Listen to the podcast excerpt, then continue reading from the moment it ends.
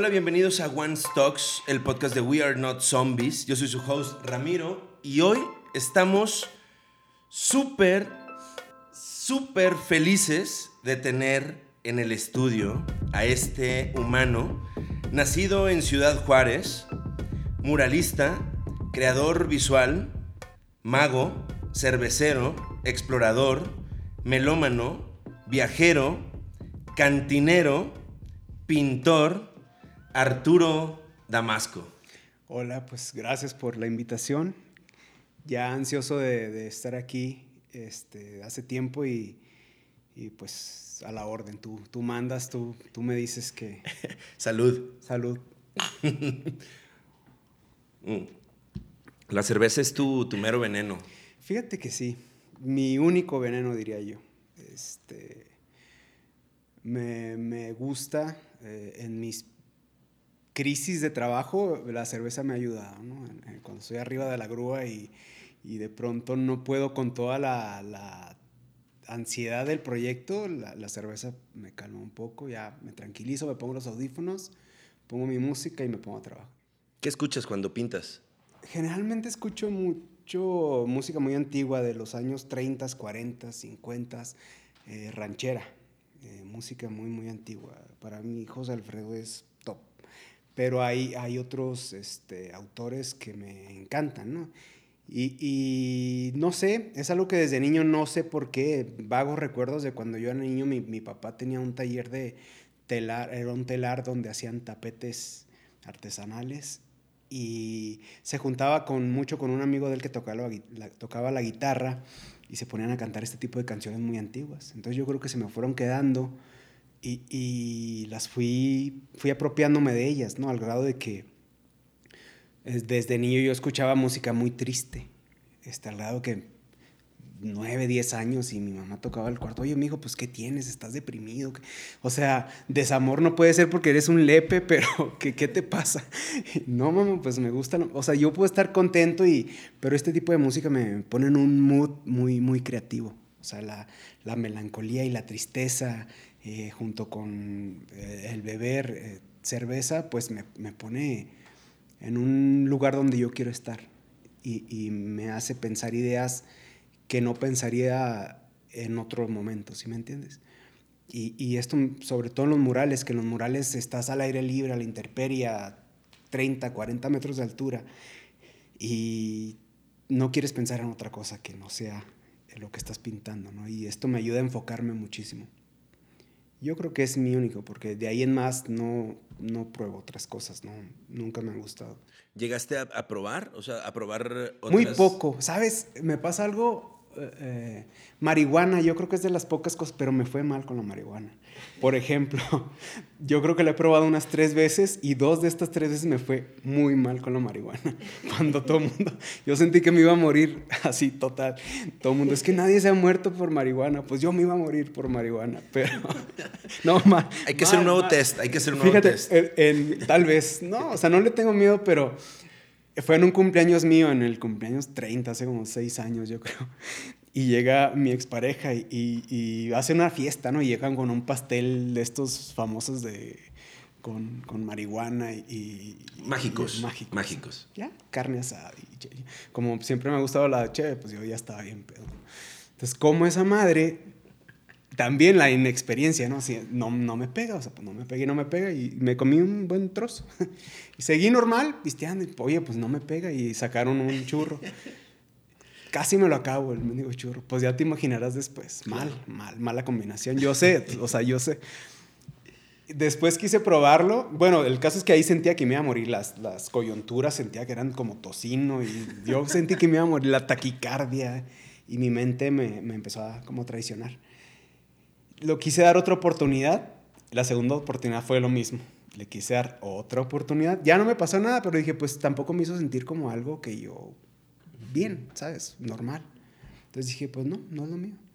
De ahí en más, te puedo decir que no he probado nada. O sea, nada, nada, nada. Y a la hora de tomar, tampoco, ni el whisky, ni otro, otra, el mezcal, el tequila. El whisky tal vez, y el vino también, pero el, es, el whisky lo tomo con mucho respeto porque pues no es lo mismo tomar, tomarte un 12 de cerveza que tomarte 12 vasos de whisky, ¿no? O sea, ya Claro. cambia la cosa, ¿no? Claro. Entonces lo tomo, trato de tomarlo con, mucha, con mucho respeto. De ahí en más el ron, todo esto no me gusta. Eh, el vino sí, pero también las crudas con el, el vino son espantosas. Entonces también es una copita con un buen corte de carne ya, pero, Ahorita- pero la cerveza es diferente. o sea.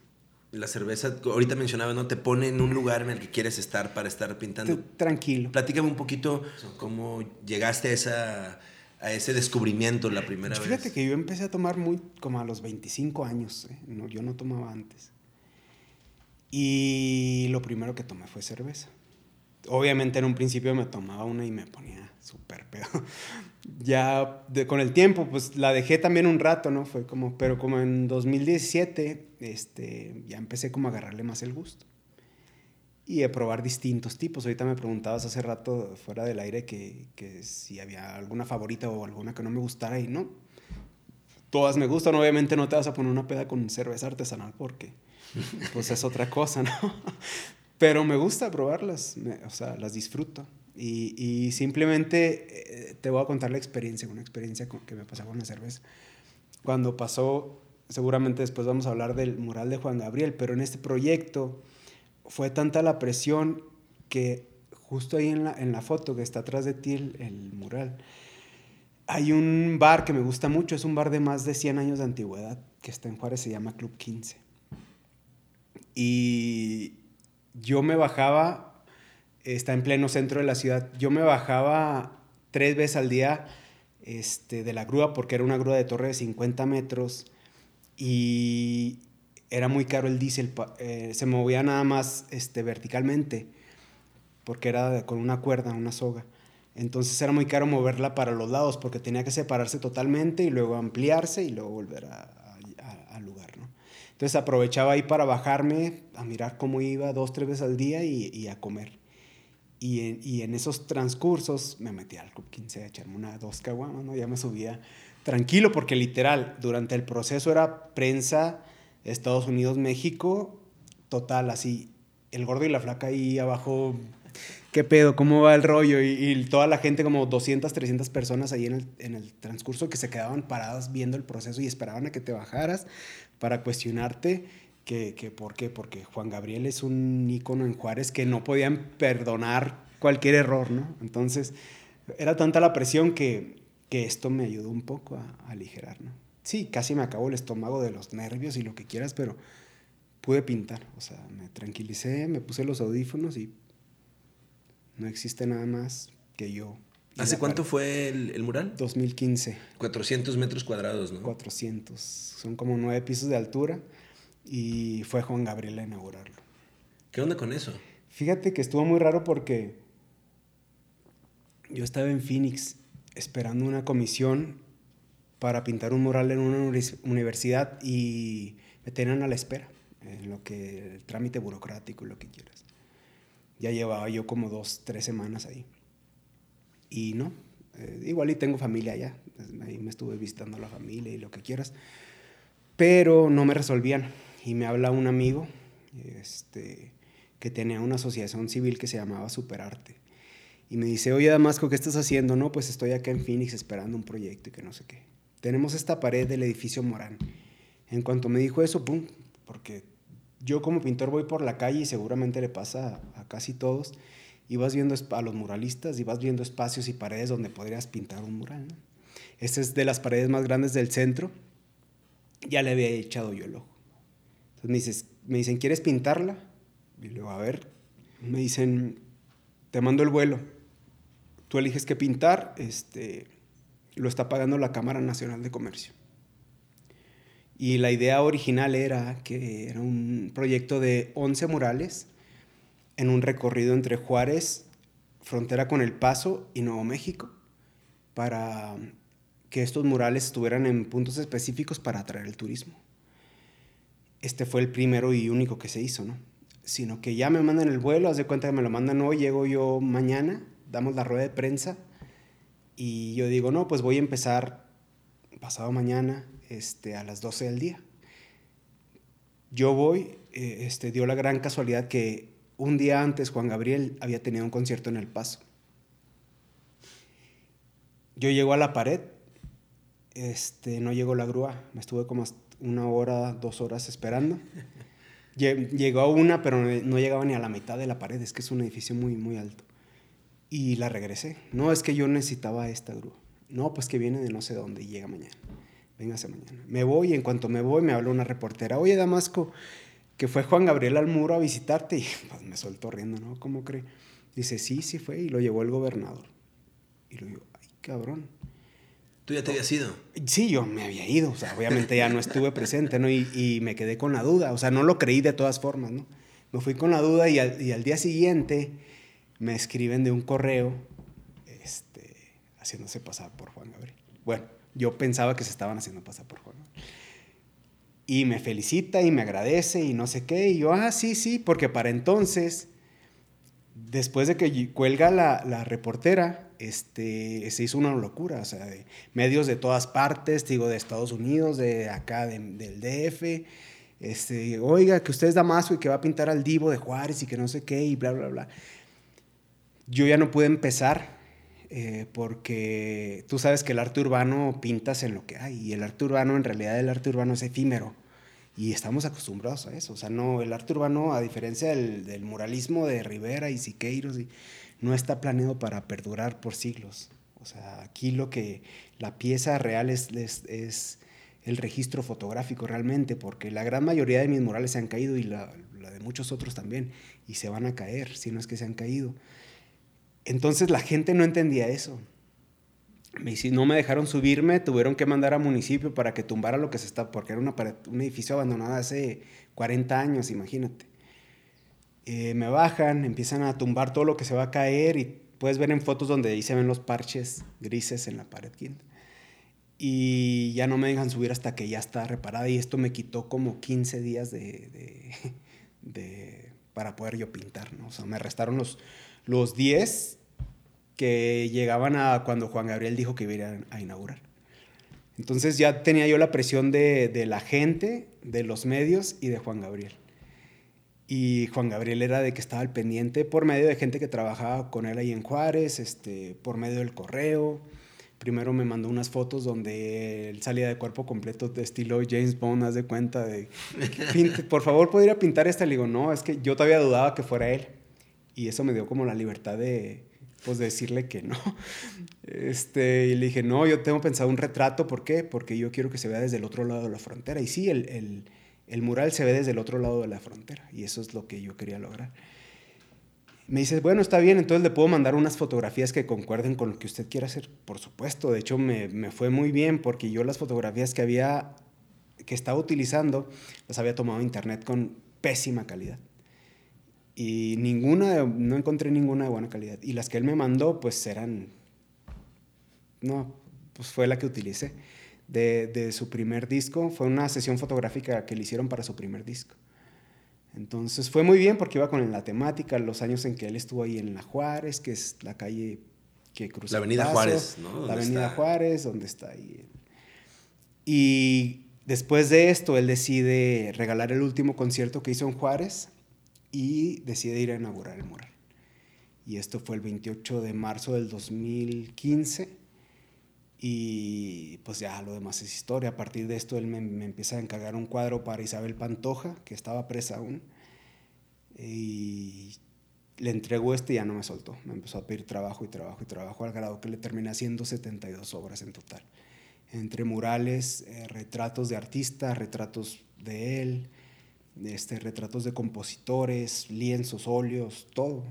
y aún así había planes de pintar murales, macromurales como este en Hermosillo de María Félix.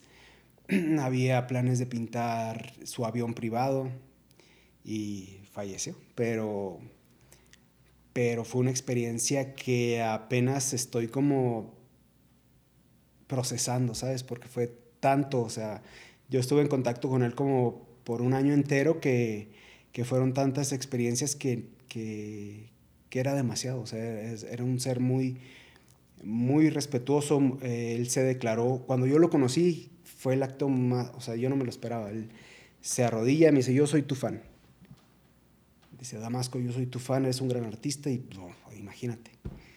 Para mí fue el acto más humilde que él pudo haber hecho porque una estrella de este tamaño que te diga a ti que eres nadie, o sea, fue muy grande. Y, y lo comprobó eh, pidiéndome trabajo, apoyándome con trabajo. Eso para mí fue lo más, o sea, no lo puedes pagar con nada, ¿sabes?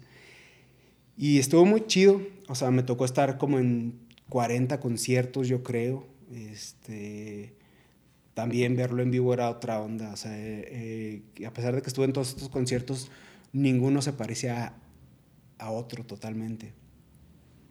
Y estuvo muy, muy chido, fue una experiencia muy cabrona. Ahorita que mencionas, bueno, obvio, esta experiencia muy cabrona. ¿Escuchaba su música también de, de morrito? Sí, sí, como te comentaba. Por otro lado, mi mamá, la típica mamá que se pone a limpiar y a escuchar desde los Jonix, a mí me encantan los Bookies, por ejemplo. Sí, toda esta música me encanta y este, esto es por el lado de mi mamá. Y Juan Gabriel, pues a qué señora no le gusta Juan Gabriel. Pero sí, y yo a Juan Gabriel lo escuchaba más que nada por sus rancheras, o sea, porque ese tipo de canciones desgarradoras donde él, el desamor y toda esta onda. Y no porque, es como te decía hace rato, no es porque yo sufra o sufriera de desamor, simplemente me ponía en un mood donde yo quería estar. Yo tenía siete años. Que eran, sí, o sea, que. Enamoró de mi maestra del kinder a los cinco años, ¿no? No, no, simplemente era música que me ponía en un mood donde yo necesitaba estar yo disfrutaba estar, ¿no? Es, es como dicen, al artista hay que romper el corazón para que produzca algo, pues tiene algo, de, para mí tiene algo de cierto, y no, no precisamente te lo tienen que romper, tú puedes buscar de alguna u otra forma llegar a este estado de ánimo donde puedes crear o donde las ideas surgen como un poco más, más fácil o, o pueden permitirte pensar más fríamente o no sé, a mí me ha funcionado y es parte muy arraigado de mi proceso creativo y yo creo que para soltarlo pues va a estar muy cabrón. Que ahorita lo has mencionado varias veces, ¿no? Desamor, que de pronto era una de las cosas que yo tenía que apuntadas como en los temas de, de, de, tus obras, ¿no? De pronto las, las veo y en, en cuestiones que, que, que, leí y demás, y el desamor está ahí presente. Digo, la mujer, pero el desamor es como... Sí, está el desamor, la muerte, el amor, ¿por qué no también? Pero, pero son cosas que, que, que nos pasan, o sea, a todos pero a veces no las comprendemos, ¿no? Y, incluso ni, ni siquiera yo, no, yo te podría decir que no entiendo tampoco. Sí, te iba a decir, supongo, no sé si lo entiendes, pero a lo mejor parte del proceso es exorcizarlo por medio de la pintura, ¿no? Y, y, a veces, bueno, yo soy pintor porque no, no puedo explicar las cosas tal vez, ¿sí me entiendes? A, a veces me pregunta por mis cuadros, a veces no, no quiero más que no saber, no quiero explicarlos porque porque cuando un cuadro, cuando un mural, o sea, yo pinto un mural y me alejo y me voy a, otro país, a otra ciudad o a otro lado y, y, la gente se queda con el mural o con el cuadro. O sea, tú, tú estos cuadros que tienes aquí en tu estudio, pues son eso. O sea, el artista ya no está aquí para explicártelos. Y si lo adquiriste es porque te hacen sentir algo a ti. Y va más allá de lo que el artista estaba pensando o sintiendo cuando lo produjo, ¿no? Y eso me gusta de la obra, o sea, no me gusta explicarlos. A veces, muchas veces no les pongo título por lo mismo, para no dirigir al, espectador hacia algo específico, sino que a él realmente lo haga sentir o no lo haga sentir, porque también de esto se trata el arte, o sobrevive o, sobrevive o no sobrevive. Y esto depende mucho del espectador. Entonces, si, no, si tiene algo que decir, pues va a estar ahí. Y la prueba es que está aquí colgado o está en algún museo o en una galería. Pero si no, pues ahí se va a quedar estancado y muchos de mis cuadros hasta repinto encima de ellos. La gran mayoría hay dos o tres cuadros abajo de ellos, porque no dijeron nada, o a mí o al espectador, y si yo siento que no dijeron nada, pues ole, el que sigue. ¿Y qué buscas en, ese, en ese proceso? Eh, ¿15 años, 16 años pintando? ¿Cuántos años? Bueno, dedicándome de lleno a la pintura, o sea, viviendo la pintura 15 años pero dibujando desde que tengo memoria. A mí me pasó algo raro que yo lo hacía de manera muy inconsciente, o sea, yo, yo toda mi, desde el kinder hasta secundaria, yo tengo memorias donde me regañaban por dibujar y no poner atención en las clases, o sea, mi mente siempre estuvo enfocada en el arte, pero yo no lo sabía. Entonces eso implicaba que no pusiera atención en todo lo demás que pasaba a mi alrededor, no existía absolutamente nada más y no que yo dijera, ah, está la clase, voy a dibujar. No, empezaba la clase y ponía atención y de pronto ya estaba dibujando otra cosa. Y llegó a un grado muy estresante donde toda la primaria era un caos donde mi mamá me compraba los libros de los cuadernos de 200, 300 páginas, hojas, los enumeraba del 1 al 300. Y si llegaba yo a la casa sin páginas, este, era un jalón de greña, ¿no? Y arrancaba los dibujos y O sea, yo no tengo dibujos de mi infancia porque todos se perdieron. Y era de que los profes, eh, oiga, señor, es que su hijo no trabaja y lo vamos a reprobar. Yo creo que me pasaron por porque les caía bien o no sé, pero yo no trabajaba en la escuela, o sea, no podía. Entonces, todo este proceso hasta, hasta llegar a la prepa, pues ahí ya no, me, ya no les caí en gracia y me reprobaron. Y me reprueban y me tuve que ir a otra escuela y cuando llego a, llego a esta otra escuela, llego con una maestra que le gusta, que, es, que era pintora porque falleció hace como cinco años. Que era pintora, cuando ve que me gusta dibujar y que ve que tengo facilidad, lo primero que hace es agarrar un bonche de material, lleva el texto a tu casa, te veo mañana aquí a las 9 de la mañana. Pues me llevo el material a la casa, llego a las 9 de la mañana y me llevo a un museo.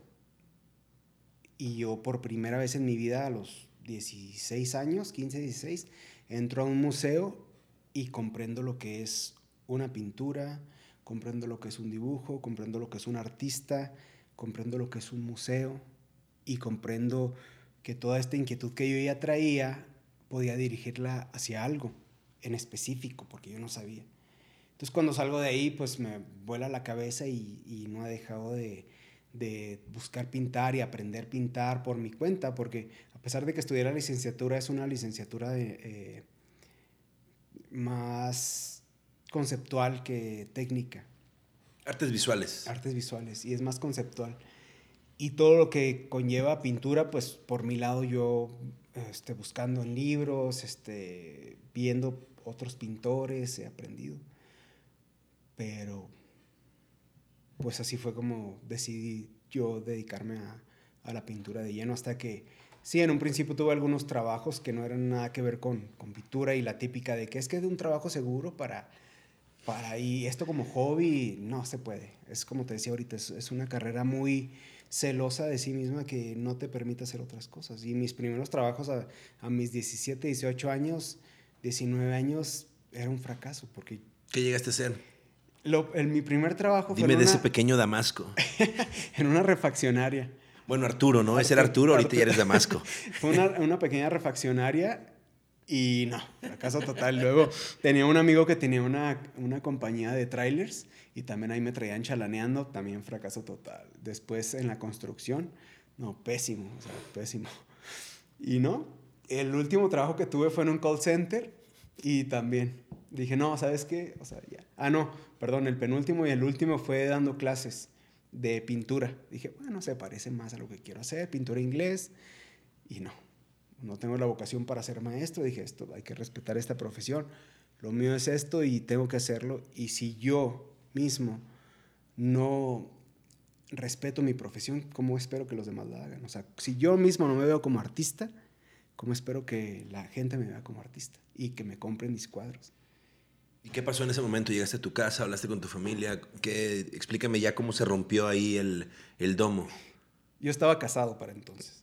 Yo estuve casado cinco años y llegué con mi ex esposa y le dije, ¿sabes qué? Tengo que dejar esto. O sea, no puedo. O sea, yo tengo que dedicarme a pintar. Obviamente fue un caos porque, pues, de qué vas a comer y que no sé qué. Pero te voy a decir algo. O sea, las veces que he batallado más económicamente era cuando no me dedicaba al arte. O sea, en el momento en que yo dije, hasta aquí, y yo soy un artista, y a partir de aquí voy a dedicarme al arte. Obviamente en un principio se batalla muchísimo y bla, bla, bla. Pero salieron cosas, fueron surgiendo cosas, este, ya después me divorcio, bla, bla. Y me empezó a ir bien, o sea, no me puedo quejar, me empezó a ir bien. Y pues hasta la fecha, no te puedo decir que estoy donde quiero estar, pero, pero no me puedo quejar tampoco de cómo me he ido. ¿En dónde, en dónde quieres estar? No sé si. no sé, qué dices eso. no sé si quisiera decirlo, pero obviamente, como todos, tenemos sueños grandes, ¿no? Obviamente, exponer en tal museo, obviamente, ser. Eh, recibir tal premio. Nunca he sido tampoco de, entrar a becas y entrar. No es lo mío. O sea, yo soy más de chingarle por, por el lado difícil, por así decirlo, ¿no? Pero no, o sea, no, no sabría decirte tampoco qué, qué es mi top sueño. O tal vez quisiera quedármelo para mí. para no salarlo, ¿no? Pero no, no, no, no soy tampoco tan, tan supersticioso, pero, pero no, sabía, no sabría explicarlo tampoco. Pero sueñas con pintar, ¿no? Por lo que te escucho y por lo que veo, es todo lo que haces, todo No todos los días pinto, por supuesto. Este, no todos los días traigo el mood de pintar. Ah, me da envidia la, la gente o mis colegas o amigos creativos que yo los veo producir y producir y producir. O sea, sí, un cuadro a lo mejor lo puedo hacer en un día, pero no todos los días traigo ese ánimo de pintar ese cuadro en un día. Si así fuera, ya tuviera 30 mil cuadros. O sea, cada día pintaría uno o dos cuadros. Y... ¿De qué depende que, pintes? ¿De que te me preocupa, inspiración? Me, preocupa demasiado. A veces siento que ese es mi error. Me preocupa demasiado. Eh, mi propio prejuicio, mi propio estándar de calidad de, decir, no, es que tengo, ahorita que me preguntabas si tenía colección, alguna colección, tal vez esto sea una colección, tengo colección de libretas de dibujo que no utilizo porque me da miedo llenarlas de dibujos malos. Y tengo, tengo cajones llenos de libretas vacías porque me da pavor llenarlas, echarlas a perder, por así decirlo. O muchas veces termino regalándolas. A mis amigos pintores les he regalado gran este, cantidad de material que yo no me atrevo a usar. Y batallo mucho con eso. Eso es yo creo que mi pata de palo. Porque a fin de cuentas, pues uno tiene que aventarse y van saliendo cosas, ¿no? Pero no puedo. No sé, no puedo. Qué loco eso. Sí. Cuando Vaya, ahorita cargas una, una, una libreta contigo. ¿Cómo, cómo, ¿Dónde inicia o cómo funciona tu proceso creativo? No, tal cual conmigo. Este, Platícame poquito tengo un poco un archivo. Eh, te comentaba, tengo un poco un archivo y en mi celular voy, voy este, documentando cosas que, que, que, voy viendo en el camino, que voy viviendo. Más que dibujarlas, y lo voy, lo voy utilizando como referencias, ¿no? Eh, ya sea para murales, ya sea para lienzos, pero pues tampoco hay como una ley de mi proceso creativo, o sea, cambia muchísimo tanto para un mural, para un dibujo o para un lienzo, ¿no? Y, pero no, te digo, las libretas para mí están canceladas porque no, no puedo, o sea, ni siquiera las cargo, las tengo ahí. Y me gustan, me apasiona. Voy a una tienda de arte es como ir a Disneylandia, ¿no? Y ves el material tan hermoso, tan bonito. Pero ahí queda, o sea, lo llevo, lo meto al cajón y, y si veo que no lo voy a usar, lo regalo. Así. Pero no, no hago bocetos tampoco. ¿Por qué? Porque a lo mejor me lleva el mismo tiempo hacer un boceto que hacer un mural. Y cuando es alguna comisión, pues no te lo pagan o no lo quieren pagar, ¿no? Entonces prefiero eh, como producirlo aquí y luego ya después llevarlo a cabo al, al, muro o al lienzo. Que justo te iba a preguntar de eso, ¿no? Del, de, del bosquejo, del primer eh, acercamiento visual. En el caso, por ejemplo, volviendo al, al, mural de Juan Gabriel, ¿es lo más grande que has pintado?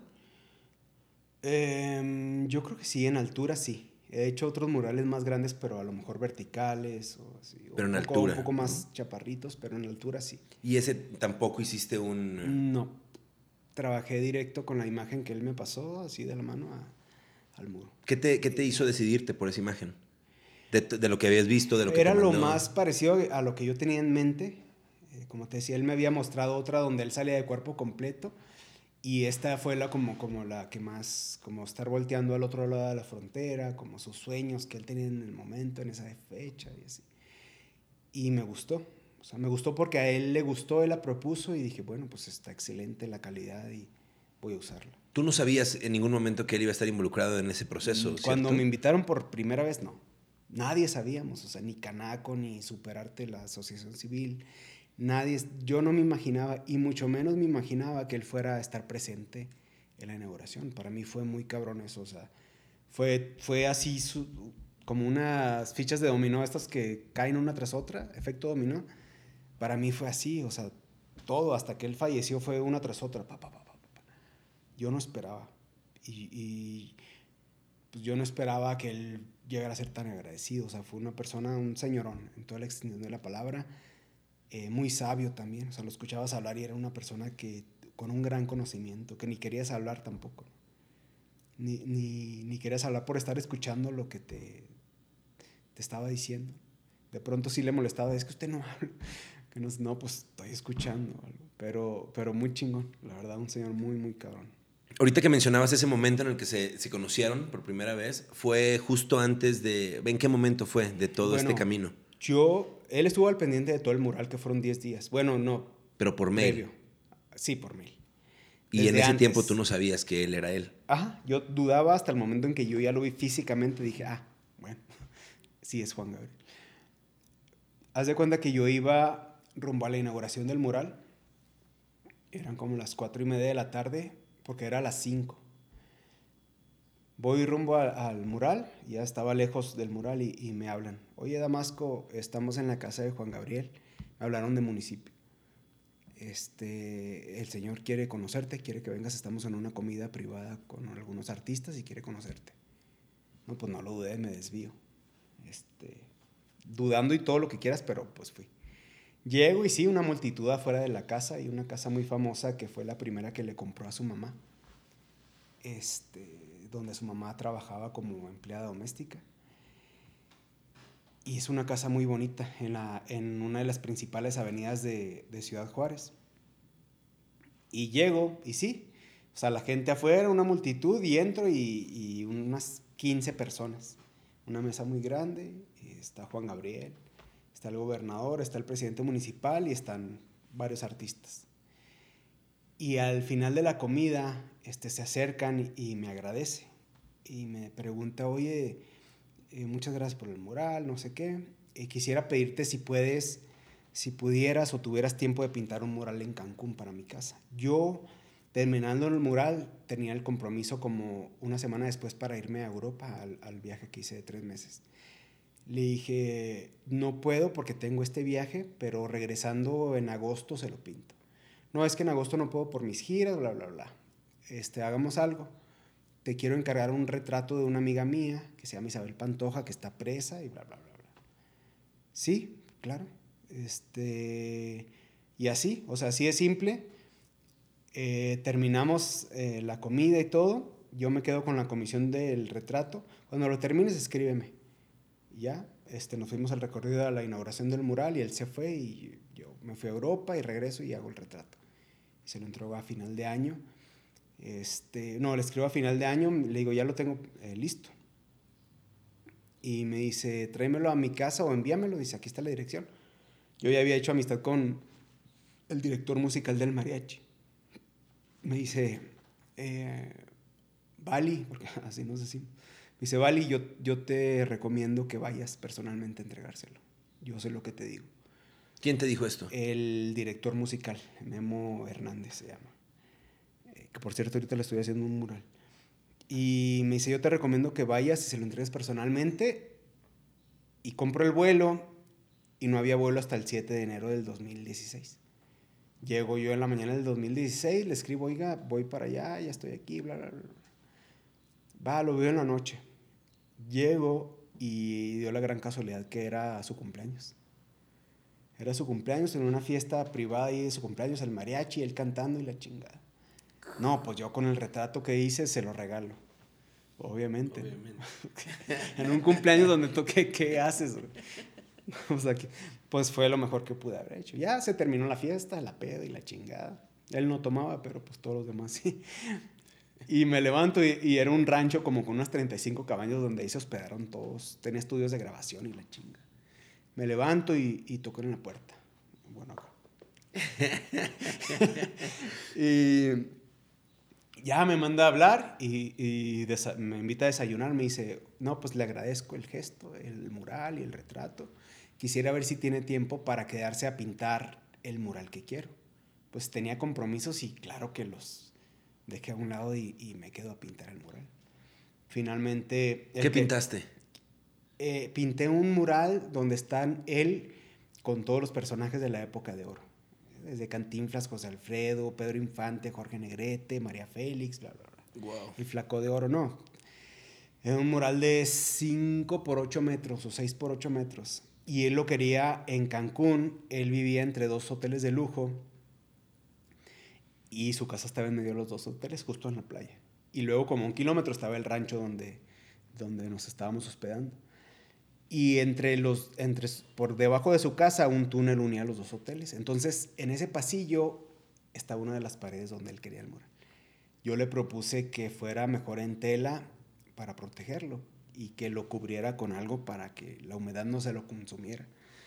Terminó haciéndolo así y lo terminó poniendo en su teatro. Dentro de su casa tenía un teatro muy grande y, ahí lo instaló. Y lo, él llegó de un viaje que tenía una gira, yo ya lo estaba terminando y me dijo, no, pues le gustó y todo y ya me empezó a encargar. Más, digo que ya de ahí no me soltó hasta al grado que le hice 72 obras en total. Y si, siguiera, si hubiera seguido vivo, no sé cuántas más hubiera hecho. ¿Qué pasó? O sea, a ver, pintaste, llegaste a la fiesta, regalaste eh, el retrato de Isabel Pantoja, hiciste este mural, te quedaste ahí. Platica, platícame un poquito más cómo fue, cómo fue ocurriendo ya esta, esta relación y este, todo este, este tiempo que viviste ahí creando junto con, con Juan Gabriel. Bueno, era impresionante el rancho porque, te comento, es, está su casa y como un kilómetro está el rancho, que está dividido como una laguna con cocodrilos y la china. Y está impresionante porque en sus casas tú siempre veías gente trabajando y laborando. O sea, al grado de que tenía desde carpinteros, jardineros, todo. O sea, construyendo, no terminaba de, construir. Entonces, las, siempre se estaban construyendo nuevas cabañas y todo. Entonces cuando yo ya llego, no, pues ¿qué necesita? No, pues necesito esto. Este, me dio mucha risa porque en una de las ocasiones, esto ya cuando estábamos en San Carlos, él llegó a ir conmigo a, a, comprar material. Y, y, no, pues cómo me iba a imaginar yo estando en una tienda de pinturas, eh, por no decir marcas, ¿no? Pero, este, y viendo que los colores básicos y que los colores no sé qué y que no sé qué. Y ya lo que pudimos compramos y lo demás se mandó a traer de, Estados Unidos. Me dice, aquí hay carpinteros, pues ya, para el bastidor que yo necesitaba, mandé a hacer como cinco paneles eh, para completar lo del mural. Ya me tomó como, ¿qué serían? una semana yo creo en pintarlo. Ya lo termino este te como te comentaba, yo ya había hecho amistad con los músicos, ¿no? Entonces, eh, uno de mis mejores amigos es Memo Ochoa, que es el, director musical del mariachi, que sigue con el mariachi de, del Divo, tocando y haciendo conciertos. Y no, coincidimos mucho con el gusto por la música, eh, porque nos gustan como los mismos autores y todo esto ya. Nos poníamos, nos, nos dábamos las escapadas ahí al, a los bares y, a echar la plática y todo, y ya en las mañanas me levantaba y, trabajaba. Y Juan Gabriel iba todos los días, me armaron una, en una de las cabañas, me armaron una especie de estudio, y él llegaba todos los días, una o dos veces al día a ver el proceso, me, me, siempre me dio libertad creativa, pero le gustaba estar al pendiente o me daba ideas de lo que, un aire de lo que él quería, ¿no? Por ejemplo, me gustaría una serie de compositores mexicanos y Tata Nacho, este, Cuco Sánchez, bla, bla, bla, bla. Este, y sí, ya a partir de esto yo empezaba a crear los cuadros y las pinturas, o muchas veces me decía, le voy a encargar unos cuadros más pequeños para que tenga oportunidad de pintarlos porque viene una gira, para que no se quede aquí solo, nos vamos a ir todos y se va con nosotros y por eso me tocaba estar en los conciertos también. Y ya en el hotel, en la habitación, me ponía a pintar, ¿no? O sea, ¿te ibas a las giras a pintar durante la gira? Durante la gira, para no quedarme solo en el rancho. Y me, y me, tocaba viajar con él en el avión privado. Y o sea, en ese tiempo estabas que como, como eras parte del crew. Era parte del crew, tal cual. El, pintor. El ¿Y ya había habido antes un pintor como parte del crew? No, y fue lo, muy, lo más chingón. O sea, él, él creó este puesto para, para invitarnos. O sea, admiró a tal grado mi trabajo que, que quiso hacerlo. O sea, eh, también contrató a un chavo de Juárez, que era el que le hacía los videos musicales, sus últimos videos musicales. Jesús Ochoa se llama. Y de mi edad también. Y andábamos él, había una señora de Parácuaro, de donde él nació, que le hacía los vestuarios, una costurera y todo, y modista y la chingada. Y estaba una pareja de señores ya grandes que eran los que lo cuidaban. Y, nos tocaba ahí pues, convivir con él diario. Y además de que siempre había los mariachis ahí este, grabando con él y había artistas invitados. Me tocó estar en gran temporada cuando grabó el disco de los dúos. Entonces a la mayoría de los artistas que grabaron en los dúos, pues me tocó ahí conocerlos y pintarlos. Porque era de que llegaba un artista de que, no, pues que viene Natalia Lafourcade, quiero que le hagas un retrato. No, pues que viene India la cantante, quiero que le hagas un retrato. No, pues que, que viene Marco Antonio Solís, que un retrato. Para regalárselos, pero me di cuenta que a fin de cuentas él se quedó la obra. O sea, le gustaban los cuadros y decidió hacer una colección. O sea, al grado que se podría decir que es mi mayor coleccionista. 72 obras, nadie las tiene. ¿Qué pasó? ¿Qué pasó con esas? ¿Qué, qué está pasando bueno, con esas ahí es un obras? tema delicado porque algunas me las alcanzó a pagar y otras no. Entonces ahí hay un tema parado que tampoco me interesa hacer grilla, porque no, no me interesa la verdad. Yo, ¿Tú trabajaste con él en los últimos años? En su último año de En vida. su último año de vida, tal cual. Yo lo conocí sus últimos dos años de vida y en el último año de vida llegué a trabajar con él. Y bien, o sea, yo, yo agradezco mucho la oportunidad de, de haber tenido esta experiencia, de haber tenido su amistad sincera, o sea, fue muy cabrón, o sea, porque... Y de haber tenido su admiración hacia mi trabajo, porque era un, era un artista que llegó a ser lo que fue por, por su humildad, ¿no? Y, y él- para él siempre fue apoyar el talento, sobre todo de Juárez, y por eso te digo que también apoyaba a este chavo de que le hacía los videos, me apoyaba a mí y apoyaba en, o sea, cantidad de gente que, que tampoco tiene por qué saberse, ¿no? Él lo hacía sin interés y sin nada, simplemente por, porque él, yo creo que en algún momento lo apoyaron también y quiso regresarlo. Qué cabrón, qué poderoso eso. Sí, está muy, muy cabrón. La verdad es que fue un genio y, y para que se vuelva a dar algo así está muy, muy cabrón. ¿Dónde estabas cuando te enteraste que había fallecido? En Cancún. Estuve, cuando llegué a, trabajar con él, fue en Cancún. Estuvimos ahí como seis meses y él decide irse a mudarse a, a Sonora, a San Carlos. Y me manda a hablar y me dice, mira, este, yo acabo de tomar esta decisión, me voy a ir a mudar a Sonora. No sé qué planes traigas tú, pero yo tengo trabajo y si quieres seguir trabajando, pues puedes irte con nosotros a, San Carlos. Allá puedo instalarte un estudio y puedes seguir pintando. No, pues claro que sí. Después de esto viene la gira a Estados Unidos, su última gira, que fue donde fallece. Y nos, nos vamos todos de, de San Carlos a Cancún. Y de hecho ahí me tocó a mí llevarlo al aeropuerto junto con, con, con un amigo que trabajaba ahí. Y fue la última vez que yo lo vi. Lo dejamos en el aeropuerto, nos despedimos, ahí fue donde hablamos de, de los planes de pintar el avión, mira, y que, porque iba llegando el avión, mira, y que, que me gustaría mucho que lo pintaras y que no sé qué. Que te desplayaras ahí con algo, tu arte, que no sé qué, y como hablaba. Pero, pero, pero muy chingón. Y digo, ah, pues claro que sí, que no sé qué. Dice, bueno, yo tenía, me había encargado una serie de retratos de personajes, eh, de artistas sonorenses, para ponerlos en su casa en, Sonora. Me dice, mira, quédate con Chuy, que va a hacer los, los unos últimos videos que tiene para editar. Tú terminas la serie y los veo en el, en el concierto del Paso, que iba a ser su último concierto que no alcanzó a llegar. Los veo ahí, invitas a tu familia, este, y de ahí se unen conmigo a la gira de Estados Unidos, y ahí te encargo otra serie. Dice, ahí te liquido lo que te debo y te encargo otra serie. Dije, va, pues excelente. Invita a tu familia, que no sé qué. Pues ya, de pronto nos enteramos que fallece y a la madre. O sea, así, de golpe. Pues todavía me, no- me quedé en shock, o sea, fue literal, o sea, no, pues no sabes qué hacer, no sabes cómo reaccionar. Y me quedé yo creo que como unas dos semanas ahí, no, menos.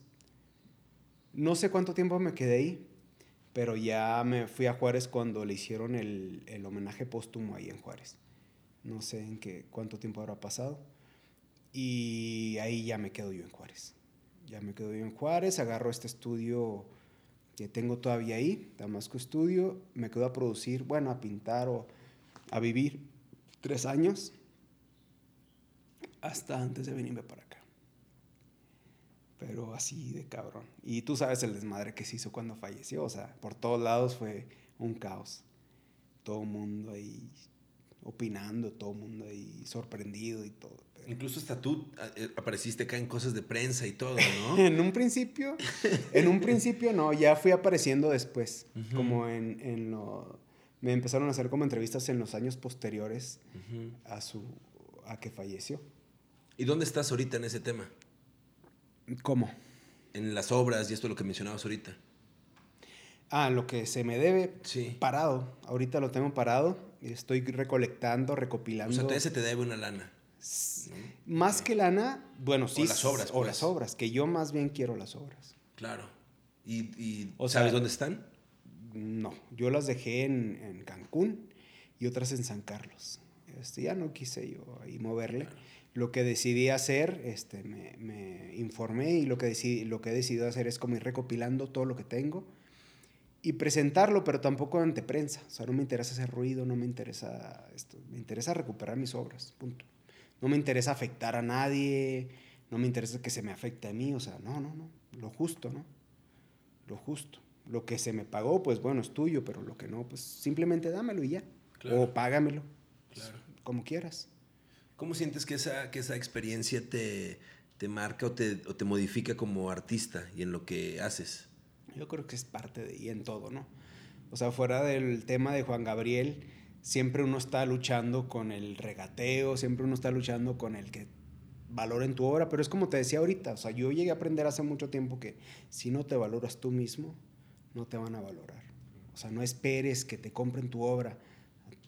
O sea, tú decides, tú decides tu camino, tú decides tu destino, aunque suene muy cliché, este, pero tú decides eh, el valor que tú le das a tu obra.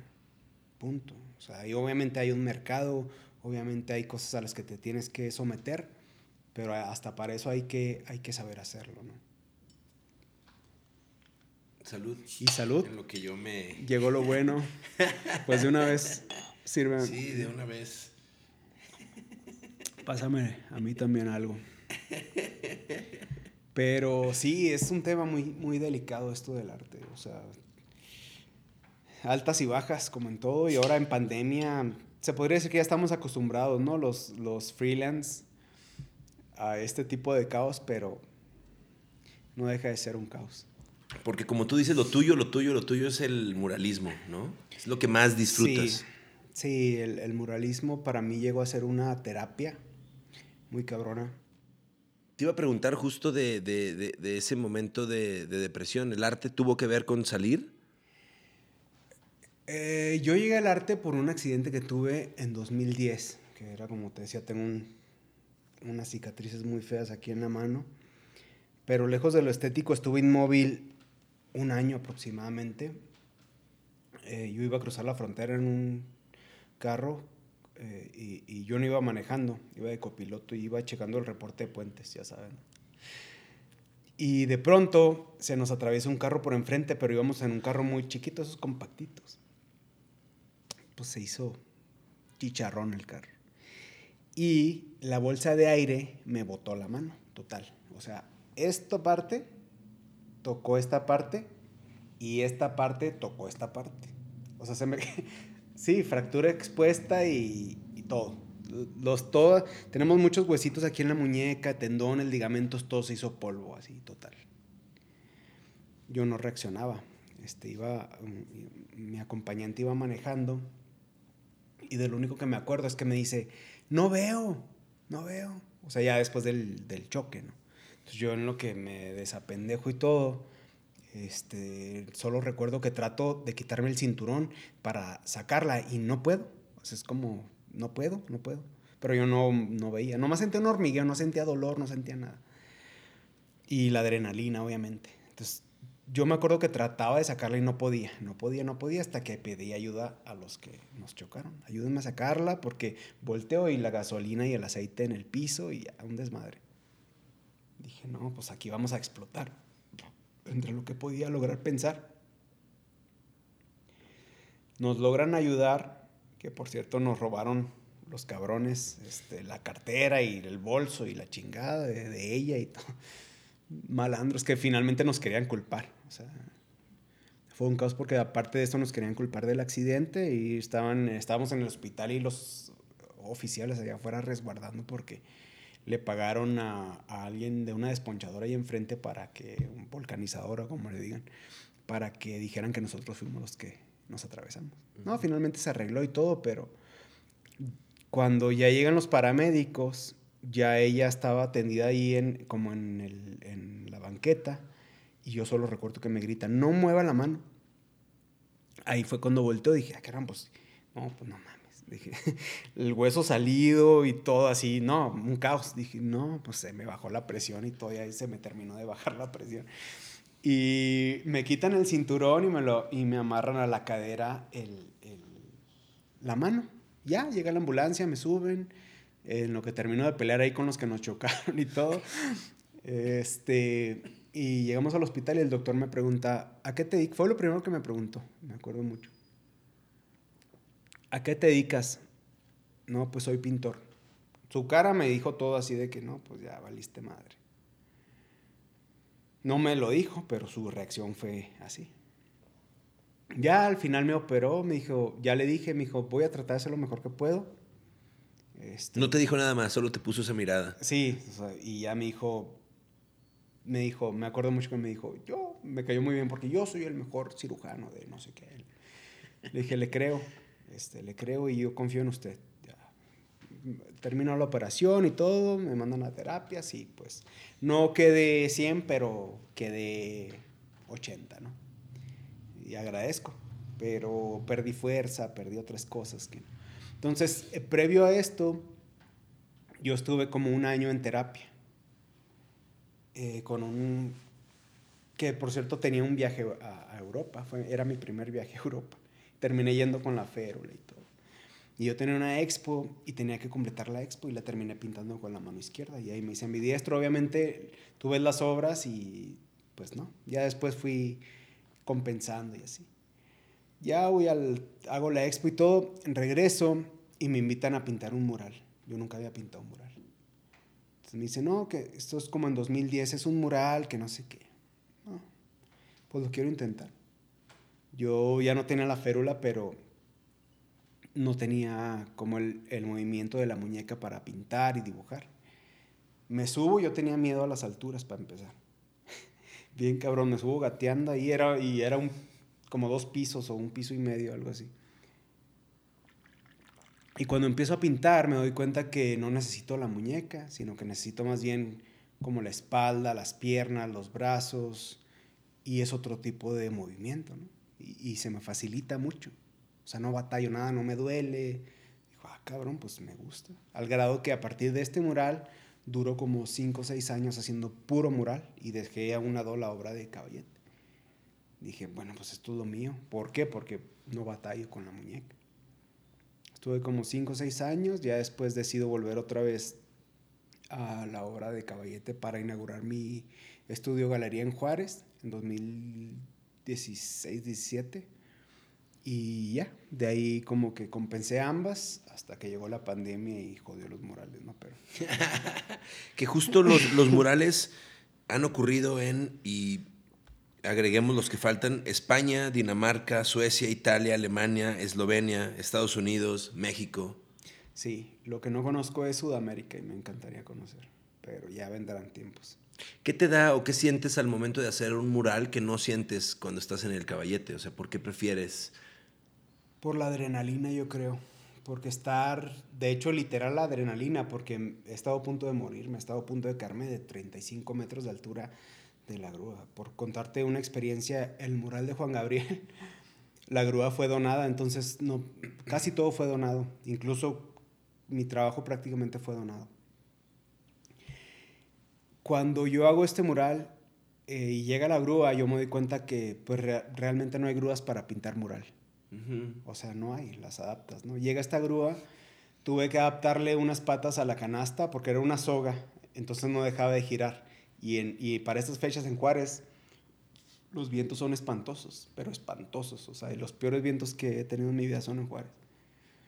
Se caen los espectaculares y se caen todo. Y no dejaba de girar. Entonces le puse unas patas para que topara y... aún así el movimiento estaba cabrón, pero no giraba.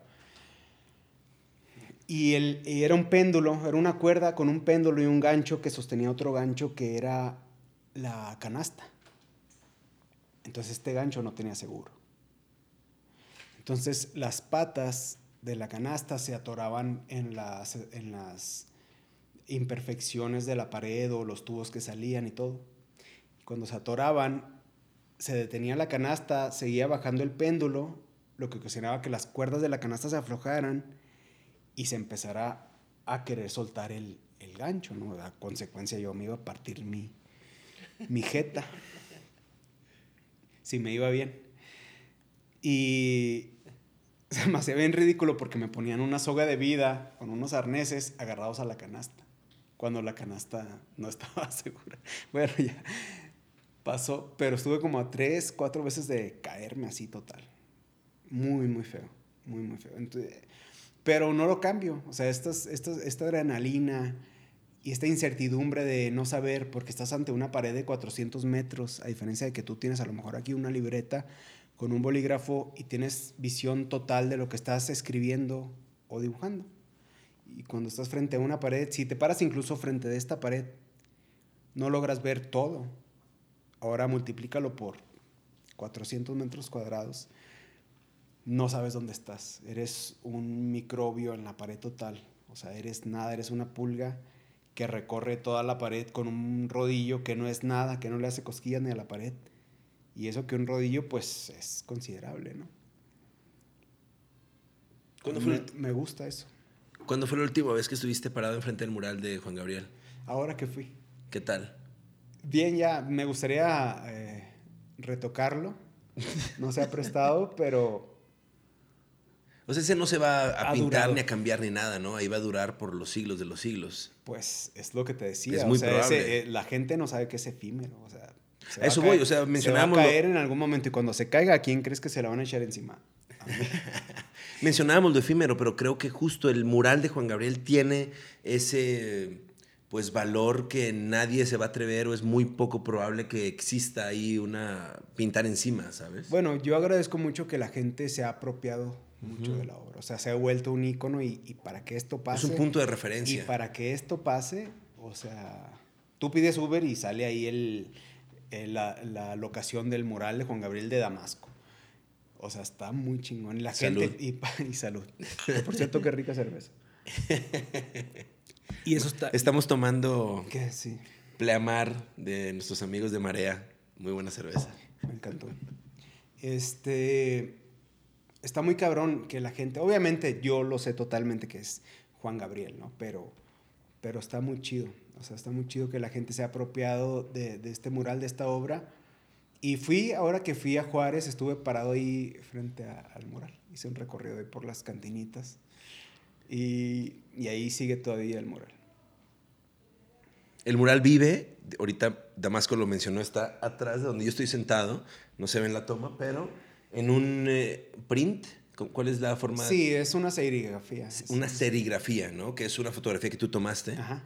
Y que es mítica. Creo que esta foto es mítica, ya famosísima, ¿no? Sí, sí, sí. De hecho, si quieren adquirir la suya, pónganse no zombies y a lo mejor se ganan una. Por supuesto. claro. Hagamos algo para. Sí. Sí, tú la tomaste, platícame de la foto. Sí, bueno, tenía la intención, yo nunca había hecho prints tener la intención de vender algo que no fuera pintura, porque de hecho voy a hacer más de obras, ¿no? Porque de pronto la gente me decía, es que hay gente que no podemos comprar alguna pintura. Total. Algo más accesible. Haz sí, el arte requiere eso, ¿no? Estar más cerca de pronto de gente. Algún producto, ¿no? Haz playeras, haz prints, que, que, esto, igual que el grabado, este, pues es una obra de menor valor, pero pues sigue siendo una obra. Y que el arte esté móvil, es lo que a mí me gusta como del tatuaje, ¿no? Que son piezas de arte que tienen movilidad constante en un lienzo humano, ¿no? Y, que tienen la facilidad de llegar más fácil a las personas, ¿no? A diferencia de una pintura, de un mural. Entonces, que por eso hice esto. Que al final para eso pintas, ¿no? Para que llegue a ojos, a la mayor cantidad de ojos claro. Y por, ahorita que me preguntabas que por qué me gusta el mural es por esto, porque llega a más personas más que una pintura. O sea, un cuadro a lo mejor la mayoría terminan encerrados en alguna casa o en algún museo, si bien te va, o en alguna galería.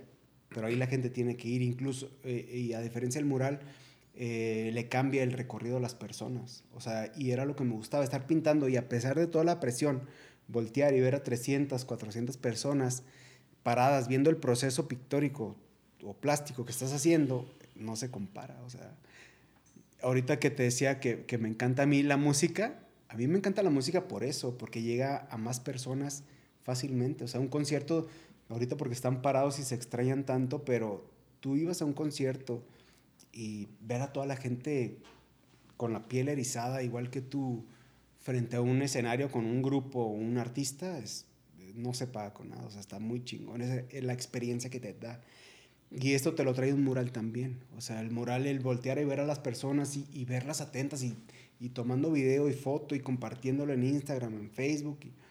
Y, que te bajes a, comer o a ver cómo va y que te estén esperando para preguntarte algo del proceso que no entienden, está muy chingón. O que vas ahora que fui y que siempre voy y paso y hay gente tomándose la foto. Siempre, siempre hay alguien tomándose la foto. Eh, me ha tocado de que hasta les... Yo se las tomo, no, no les digo que yo lo hice, pero yo se las tomo. se me, siento bonito, o sea, siento muy chingón que la gente se esté tomando una foto ante una obra mía. Y esa obra. Y esa obra. Salud. Cheers.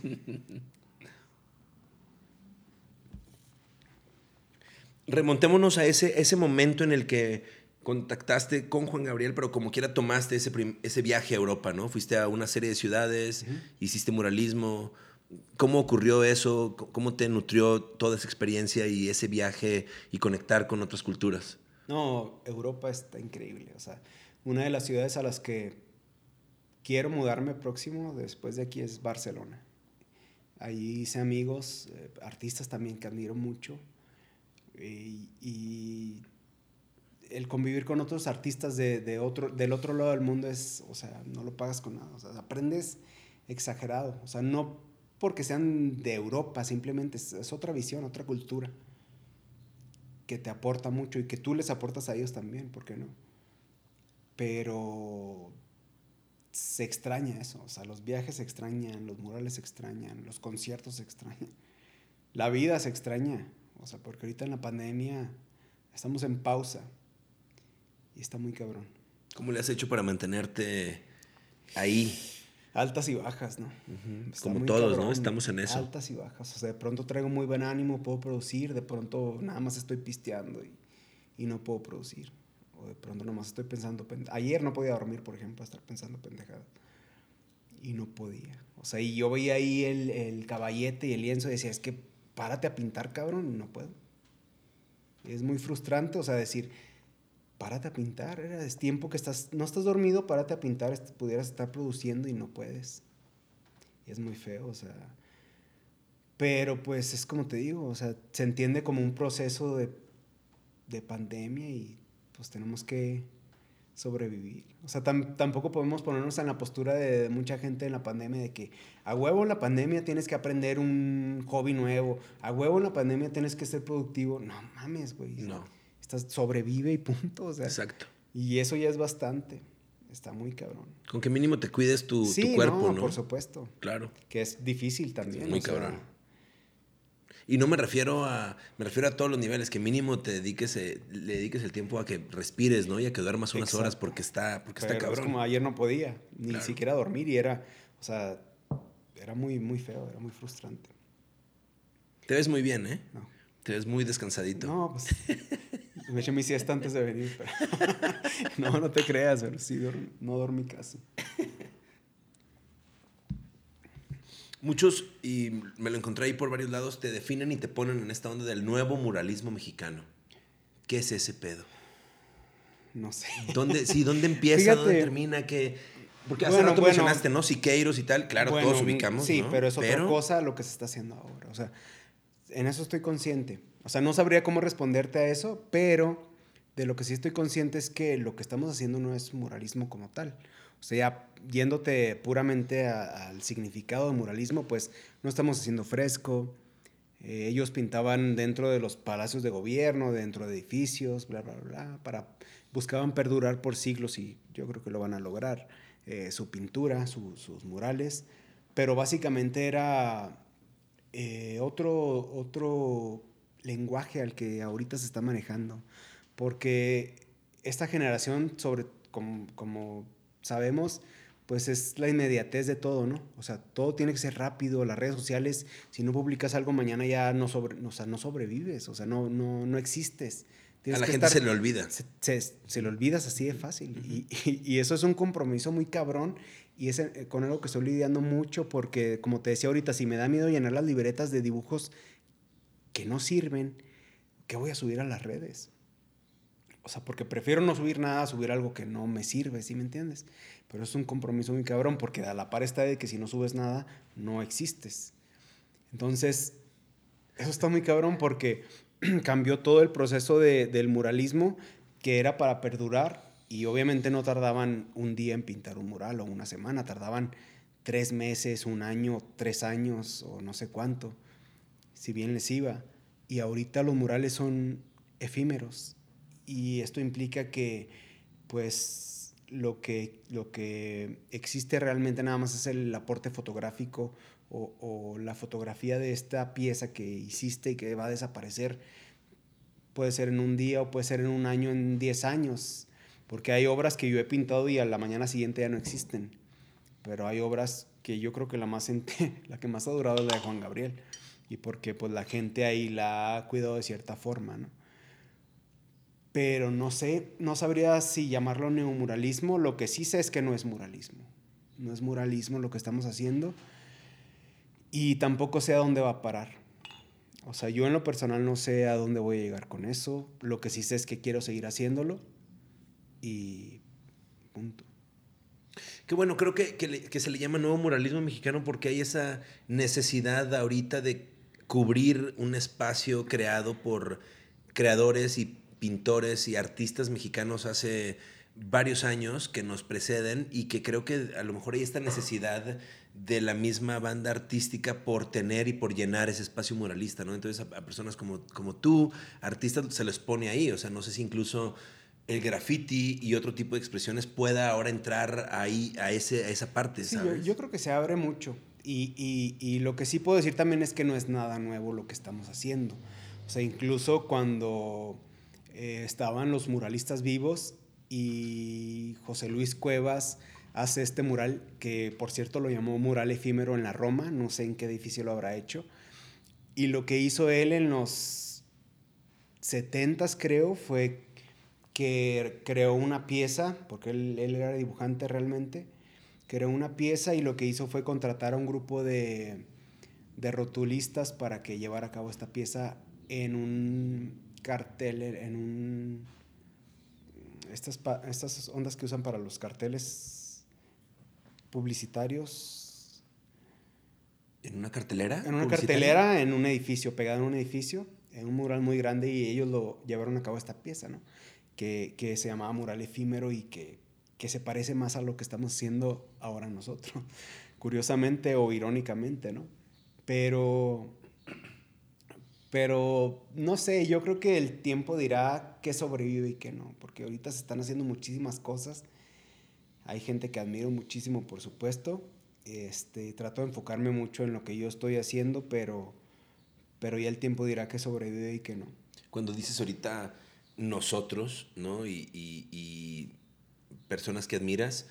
Háblame de quiénes son, quién, quién puede estar dentro de nosotros y quiénes son estos, estas personas que admiras. Pues personas del ámbito internacional y nacional, ¿no? Aris de, España, el Etam Crew, Smith, que ahorita hablamos de Smith, Sanner, o sea, obviamente son, es gente que está haciendo algo.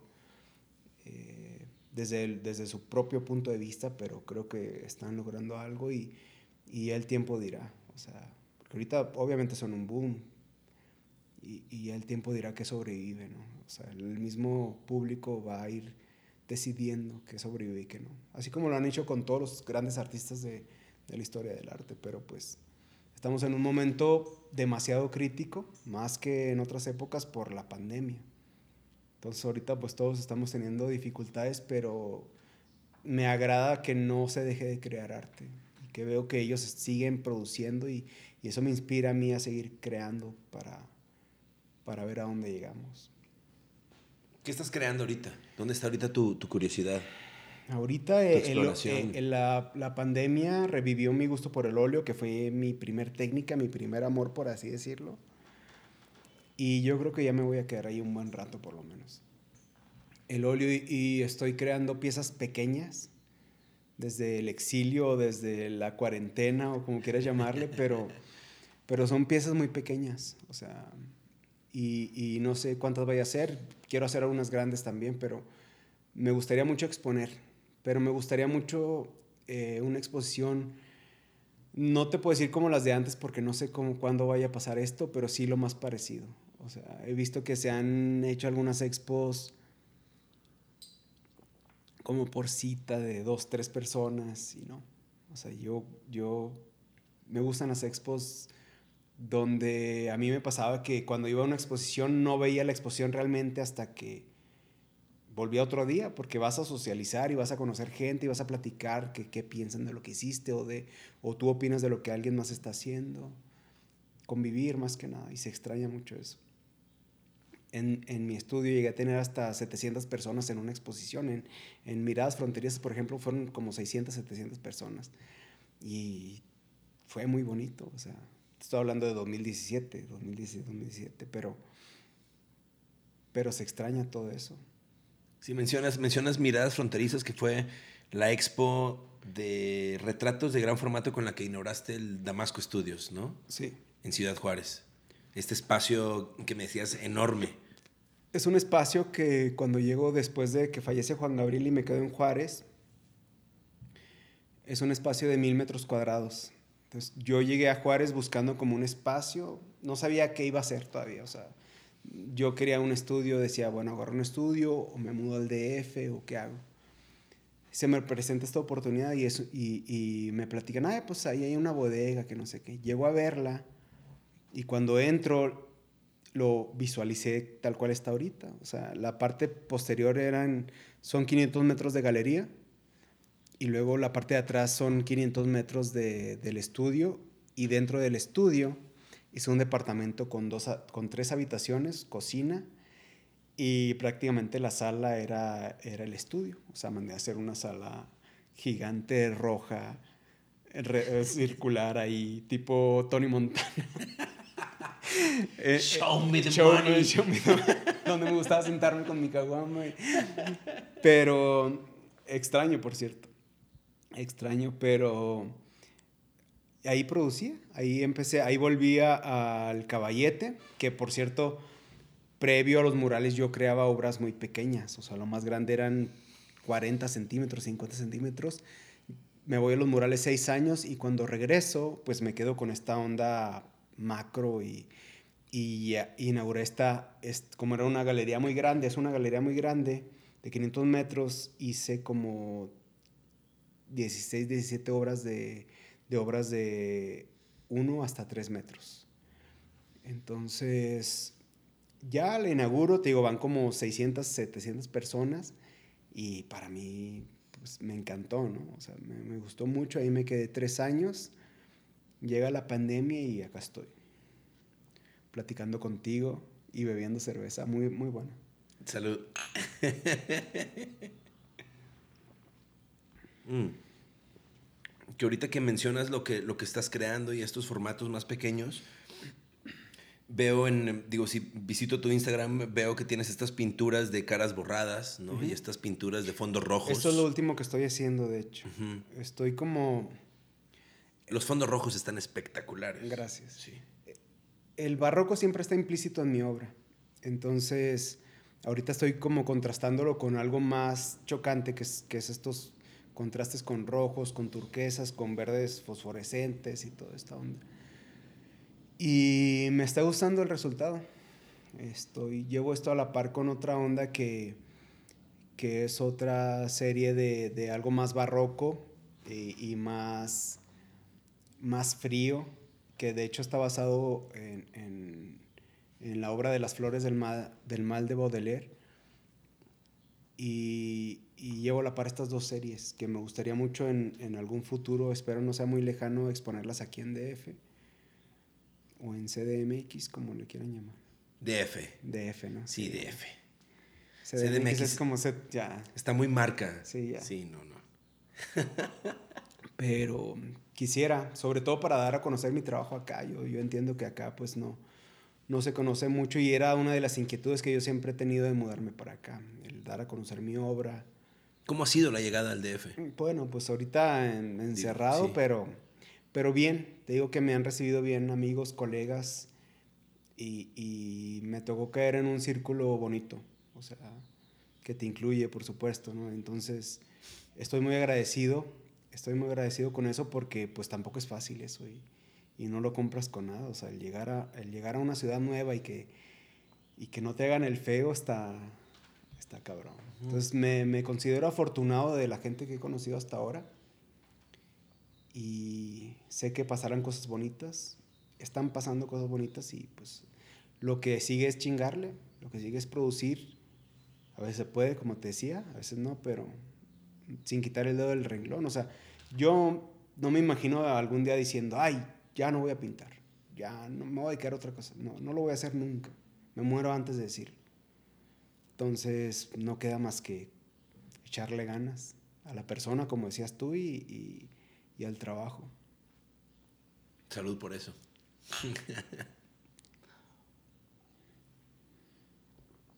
Ahorita que, que, que, mencionaste barroco, ¿cómo, ¿cuál es tu definición de barroco? Sobre todo te, te lo pregunto porque yo veo tu, tu, tu, pintura y desde el primer momento en el que vi tu obra y, y vi los murales y todo, vi este, este drama y este humanismo y este contraste, y, y ahorita lo decíamos sin, sin cámaras, esta, esta onda Rembrandt, Caravaggio, ¿no? Como muy, muy presente, que creo que tiene mucho que ver con, con la vida misma, ¿no? Con la vida real, con, con la, la, verité, ¿no? Con la cosa que realmente estamos eh, teniendo contacto todos los días. Entonces, ¿cómo, cómo, ¿cómo defines tú barroco y de dónde viene esta decisión de hacer este drama eh, pictórico. drama, me gustó esa palabra. ah, como te comentaba, cuando yo conozco por primera vez el museo ahí, yo vi una expo que se llamaba Del Greco a Picasso. Entonces imagínate lo que conocí ese día. O sea, fue como, wow. no conoces el arte, pero te voy a mostrar lo que es el arte, ¿no? Entonces, que de hecho decía del Greco a Picasso, pero abarcaba mucho antes del Greco, no sé por qué le llamaron así. Y abarcaba Caravaggio también. Entonces, cuando yo veo Caravaggio, la obra de esta expo que más me impactó, este, que no es barroca, sino es, es de un impresionista que se llama Edgar Degas, y es una pieza que se llama Melancolía, y es una pieza de este tamaño, que son como 15 o 18 por 10 centímetros, algo así. Y es una mujer recostada de cuenta como un sofá guinda, con tonalidades totalmente guindas, y está recostada sobre la, la, el cojín del, del, sofá. Yo me quedé como una hora frente a este cuadro o más. O más. O sea, la maestra se fue a dar el recorrido, regresó, y yo todavía estaba parado frente a esta obra. Porque a mí me encanta ir al museo solo porque me gusta. O sea, si yo veo una pintura que me impacta, que esta es otra cuestión. O sea, cuando yo veo una pintura, y, y, tengo que confesarte algo, o sea, yo nunca he visto una pintura que me erice la piel, a diferencia de una canción. O sea, la música por eso me gusta, porque la música me hace sentir otro tipo de cosas que no me hace sentir la pintura, pero siento que tiene que ver porque yo la veo desde otra perspectiva a la que la ve el espectador. O sea, yo no veo la pintura y, veo la temática como si estuviera viendo una película. Yo veo la, la, pintura y la veo fríamente desde un punto técnico, donde veo cómo el artista resolvió una escena y, cómo la hubiera resuelto yo a lo mejor, o cómo me gustaría resolverla, o aprendo de cómo la resolvió él. Entonces a veces me hace sentir culpable el de yo ser pintor, pero una pintura nunca me ha hecho sentir lo que te ha hecho sentir a ti o a alguien más. Pero creo que es parte de. Entonces, eh, yo, de, aparte de esta pintura, me, con lo que más me impactó fue el barroco, entre ellos Caravaggio, que para mí es mi top artista. Y cuando yo eh, comienzo a, leer su biografía, digo, no mames, no jodas, o sea, fue un caos, pero ve, ve todo lo que logró. Y muchos lo critican a lo mejor porque, porque se presume que Caravaggio proyectaba para sus pinturas este, todo esto, pero ve la época en la que lo hizo. Y ahorita muchos se, se jactan por, por este, promover las nuevas técnicas y por ser los bla, bla, bla, bla, bla, pero ve lo que él hizo en, en 1500. O sea, ahora no nos consta que lo haya hecho, pero su resultado ahí está. Y para mí se me quedó muy marcado, al grado de que, que el barroco siempre ha sido parte de mi obra. Este tenebrismo, este, esta, este contraste de la vida también ha sido, ha sido mucho parte de mi obra también. Y, y sobre todo te digo, al, al, leer su biografía y ver cómo su vida era muy parecida a su obra, o sea, porque para empezar, él trabajaba para el Papa pero a la vez utilizaba prostitutas como modelos para las vírgenes. O sea, ¿sí me entiendes? O sea, él llevó su vida a su obra. No importa quién se la estaba pidiendo y no importa el tema que estaba tocando. Él, él dijo, esta es mi vida y esto va a estar implícito aquí, no importa qué. No importa el costo. Y lo respetaron. Y, lo respetaron por su enorme talento, ¿no? Porque era un genio.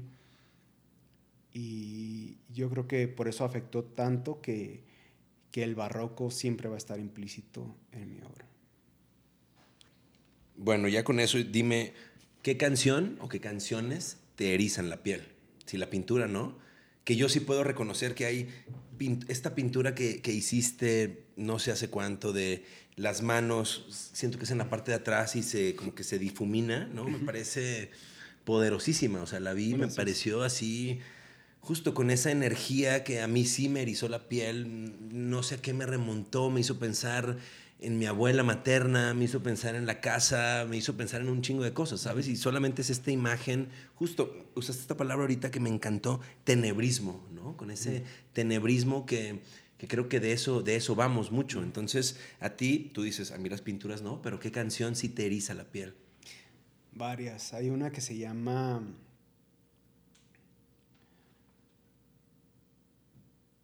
Cartas marcadas. Otra que se llama Sin Futuro, por ejemplo. Mi canción favorita tal vez sería Paloma Negra, del autor es Tomás Méndez. O sea, son canciones que, que me hacen sentir desamor sin tenerlo, ¿sabes? Y son canciones que me, como te decía ahorita, que me llevan a un mood, este, justo ahorita que lo estoy pensando, se me viene a la mente la canción y, y siento algo. Y de eso se trata. Pero también siento, o sea, es como te decía, trato de no sentirme culpable. Creo que también los autores les ha de pasar lo mismo, o sea, los compositores, por ejemplo, ¿no? O sea, simplemente el hecho de componer para alguien más ya es algo. Como para uno, el pintar para alguien más, pues obviamente no vas a sentir lo mismo que si lo haces para ti. Entonces, eh, puedo vivir con eso, pero por eso me encanta la música y por eso me sirvo mucho de la música para, para producir, para ponerme en este mood o, para mi proceso creativo simplemente. Me encanta esto que es con la música ranchera. Sí. ¿Por qué? ¿Qué hay? ¿Qué encuentras? yo, yo, sé que escuchas de todo, ¿no? Pero ¿qué encuentras en la música ranchera? Bueno, no cualquier música ranchera, porque por, por ponerte un ejemplo, me encanta el mariachi Vargas, que es el que cantaba para... El mítico, sí, sí, para eh, José Alfredo Jiménez, Juan Gabriel, los que quieras. Pero ellos mismos compusieron el mariachi loco. Y para mí el mariachi loco es espantoso. O sea, es todo lo opuesto a lo que me gusta del mariachi. Y, es, y, y vas al Tenampa, por ejemplo, y es lo que la gente pide. Porque es lo que conocen. O sea, yo voy al Tenampa y pido canciones y no las conocen los propios mariachis. Por eso hice amistad con, con este eh, Memo Hernández porque él conoce este tipo de música que nadie de los mariachis ya conoce porque se perdieron. Son canciones que ya se perdieron. Si bien te van con, si, si, bien te va conocen Paloma Negra a lo mejor, si bien te va conocen algo de Vicente Fernández, de José Alfredo, las, las más famosas, pero no conocen Sin Futuro, que es de José Alfredo, pero nadie la conoce. No, de hecho, Sin Futuro no me... ¿Por qué te gusta Sin Futuro? ¿Qué dice? Porque es una canción donde José Alfredo está hablando de él mismo. O sea, es, una, es un autorretrato para mí. E, él está diciendo, o sea, ¿qué daño les hago yo siendo un borracho? Sí, o sea, no les, no les hago daño a nadie. O sea, él está hablando de sí mismo. Y obviamente no pegó por eso, ¿sabes? Pegó más eh, por el día en que llegaste a mi vida, Paloma querida, algo de amor que es bonita la canción, pero no es José Alfredo tal cual. Para mí sus mejores canciones son las que las que no pegaron. Las que no pegaron. Las que no pegaron.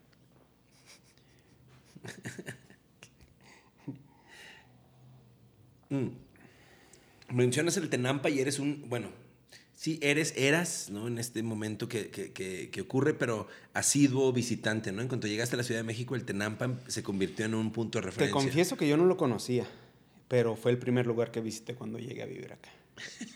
Total. Eh, eso y la lagunilla. eh, ¿Por qué? Porque es la catedral del mariachi, para empezar. O sea, ahí se grabaron películas muy importantes del cine de oro. Ahí este, se compusieron canciones, canciones que me encantan. Ahí este, José Alfredo tuvo su última borrachera. O sea, cuando a José Alfredo le dijeron, este, tú te vas a morir de cirrosis y te queda dos meses de vida o un mes de vida. O sea, lo primero que hizo fue agarrar el teléfono, le, le habló a Chabela Vargas y él, Chabela Vargas y Tomás Méndez, que fue el que compuso Paloma Negra, se aventaron una peda de tres días en el Tenampa es un lugar muy mítico para mí, o sea, que llegas y sientes algo.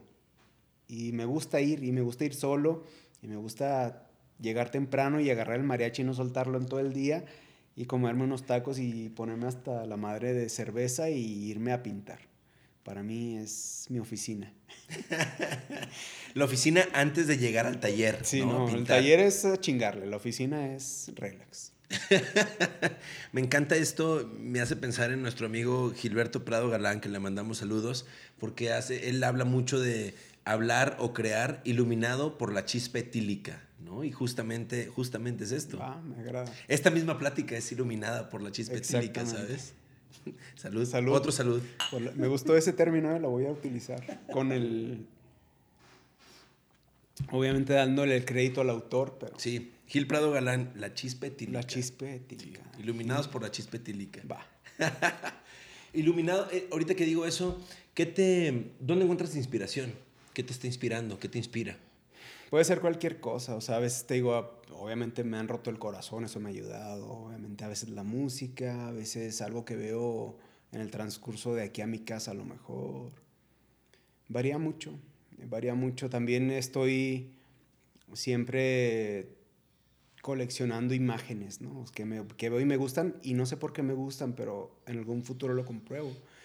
Pueden ser imágenes muy antiguas de los 40, de los 50 y después la, la utilizo en alguna obra que me puede servir. Simplemente, lo, o sea, me sirvo mucho de ese primer clic que me da algo, ¿no? Si yo a lo mejor llego aquí al estudio y volteo y en la esquina veo esa planta y, por algo me llamó la atención, ¿no? Entonces me quedo con eso y a lo mejor en cinco años, o a lo mejor mañana, o a lo mejor en diez años, se me vuelve a la mente o estoy haciendo algo que me hace recordar a eso, digo, ah, esto lo puedo utilizar aquí. Entonces, no podría ponerte como un lineamiento tal cual, pero sí, sí es muy ecléctico y también es muy dispar, ¿no? O sea, como dicen que, que el tiempo tampoco es lineal, o sea, el tiempo va y viene y se mueve a su gusto, también es la creatividad. O el proceso creativo también es, es muy parecido. Dime, ¿qué, ¿qué, qué, es para ti no ser zombie? Para mí no ser zombie es lo que hablamos ahorita de cómo se responde a la pandemia. O sea, es dejarte ir, somos, somos humanos. O sea, lo opuesto al zombie es ser humano y, y es vivir y es sobrevivir a veces. O sea, y es a veces como ayer que, que yo veía mi caballete y decía, es que ahí está y quiero pintar, no puedo. Pero tampoco puedo dormir. Entonces, pues, ¿qué me queda? Aguantar. Aguantar. Y ahorita estoy muy a gusto, por ejemplo, a diferencia de como estaba anoche. Y tenemos una plática amena, bonita, y anoche estaba sufriendo, por así decirlo, ¿no? Y, y, yo creo que se trata de esto, de simplemente dejarte ir por lo que te gusta, por las vivencias, por, el, por lo que va pasando al día, pero básicamente es aferrarte a ser humano. Y ser humano es a veces no ser productivo, que se vale, y, sobre todo no sentirte culpable por no ser productivo. Porque ahorita yo hubo un tiempo que sí decía, no, no mames, o sea, veo a todo el mundo, que también las redes sociales son una simulación, entonces obviamente ves a todo el mundo muy bonito, muy, este, produciendo todo el mundo, muy chingones, pero la verdad es que todo el mundo está como uno, jodido. Pero al verlos y verte tú sumido en un hoyo en un agujero, está muy cabrón. Entonces de eso se trata, simplemente aceptarte como lo que estás pasando y decir, bueno, hoy no puedo, mañana, pues a lo mejor hoy perdí el round, pero mañana viene la chinga, ¿no? Y viene el desquite y, y a lo mejor mañana produzco una obra que me hace sentir orgulloso, o a lo mejor no, y se vale. Me gusta eso, me gusta eso de romper con la simulación. So, romper con la simulación. No, estar creando. Es que es, estamos luchando contra una simulación muy cabrona. Muy, muy cabrona que se va poniendo peor si te vas fijando desde que surgieron, porque vivimos sin las redes sociales. Claro. Y, y, hemos ido comprobando cómo han ido creciendo, pero también nuestra vida ha sido afectada por todo eso. Y cómo han ido controlando y alterando nuestra realidad. Cabrón, Totalmente. Cabrón. Y cómo conectamos. Y, y aunque, sepa, y, aunque, y aunque hablamos de eso, y aunque seamos conscientes de que está pasando eso, nos sigue afectando. Total. Entonces. Sí, total rompamos con la simulación y saber lo que dices ahorita, saber que no estás solo, a veces como quiera estás solo, ¿no? A lo mejor estás solo en tu cama sin poder dormir o sin encontrar el, el, el, el concilio, ¿no? Más, no estás solo, hay alguien más como tú Exacto. buscando salir de eso y ahí es donde radica esta magia de entendernos de pronto como el hecho de que sí estamos muy conectados y que sí somos uno y que a veces más bien son factores externos los que nos tratan de mantener súper alejados, pero nosotros en, en, lo más humano, ¿no? en nuestro sentimiento más humano de encarnación, estamos súper conectados y somos afectados por un sonido ¿no? en una canción, un trazo en una pintura o una, una imagen en movimiento en una película. ¿no? Exacto. Muchas gracias por la plática. Hombre, súper a gusto. Qué chingón lo gracias. que haces, qué chingón tu obra. Gracias por compartirlo con nosotros. A ustedes por las cheves. Salud. mm. Como tú dices, por la pisteada. Por la pisteada. gracias, gracias al crew, obviamente al crew no zombie. Gracias a ti por escuchar. Estamos vivos, no somos zombies, estamos más vivos que nunca. Arturo Damasco, muchas gracias. Y los queremos mucho. ¡Au! Chingón.